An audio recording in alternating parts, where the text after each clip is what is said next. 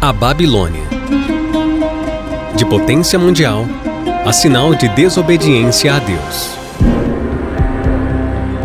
Enquanto seus oficiais a cercavam, o próprio Nabucodonosor veio à cidade.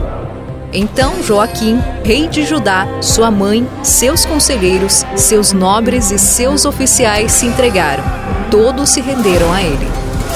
Conforme o Senhor tinha declarado, ele retirou todos os tesouros do templo do Senhor e do palácio real, quebrando todos os utensílios de ouro que Salomão, o rei de Israel, fizera para o templo do Senhor. Levou para o exílio toda Jerusalém, todos os líderes e homens de combate, todos os artesãos e artífices. Era um total de 10 mil pessoas, só ficaram os mais pobres. Nabucodonosor levou prisioneiro Joaquim para a Babilônia. Também levou de Jerusalém para a Babilônia a mãe do rei, suas mulheres, seus oficiais e os líderes do país. O rei da Babilônia também deportou para a Babilônia toda a força de sete mil homens de combate, homens fortes e preparados para a guerra, e mil artífices e artesãos. Segundo o livro dos Seis, capítulo 24, versículos de 11 a 16. Uma das páginas mais tristes da história do povo de Israel, que aparece em diversas narrativas bíblicas, é, sem dúvida alguma, o chamado cativeiro da Babilônia. Esta tragédia será para sempre lembrada como resultado da desobediência do povo para com a aliança de Deus.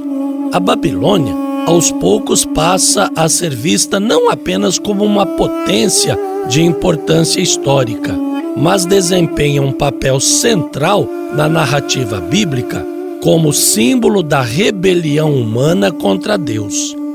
No Novo Testamento, a Babilônia assume um significado ainda mais profundo, representando um sistema mundial que se opõe ao reino de Deus e que persegue os cristãos. A queda de Babilônia passa a ser vista como a queda do mal diante de Deus. Em outras citações bíblicas, como no capítulo 10 do livro do profeta Isaías, aparece uma profecia sobre a Assíria, país que conquistou o reino de Israel aproximadamente entre 725 e 721 a.C. Nos capítulos 13 e 14, Isaías fala sobre a Babilônia, o país que conquistou Judá aproximadamente entre os anos 600 e 588 a.C. Potência política e mundanismo. A antiga Babilônia é hoje considerada um dos impérios mais ricos e mais mundanos da história. Originários dos povos amorritas que habitavam a região sul do deserto árabe, os babilônios criaram uma das civilizações que ocuparam a Mesopotâmia, região localizada entre os rios Tigre e Eufrates, onde hoje se encontra o moderno Iraque e parte da Turquia.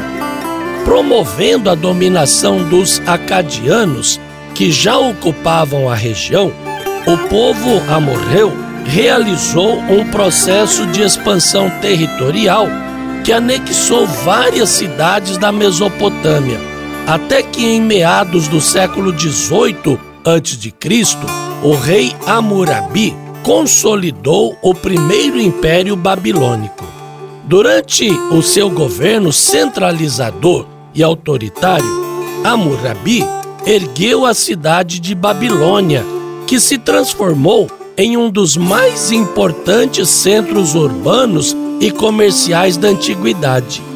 Além disto, ele também foi responsável pela compilação de um importante conjunto de leis talhadas em um monumento de pedra conhecido como o Código de Hammurabi, de onde se originou a tristemente célebre Lei de Talião, instrumento jurídico que de forma geral determinava a execução de penas que se igualassem aos prejuízos causados por algum delito, falha ou acidente.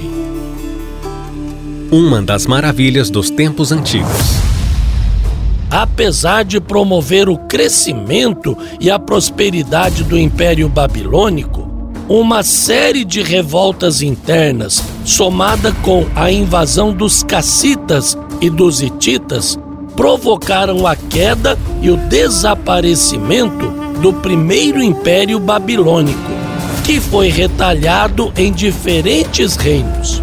O tempo passou e no ano de 1300 a.C., os assírios, potência militar de então, subjugaram todos os reinos que outrora formaram o primeiro império babilônico.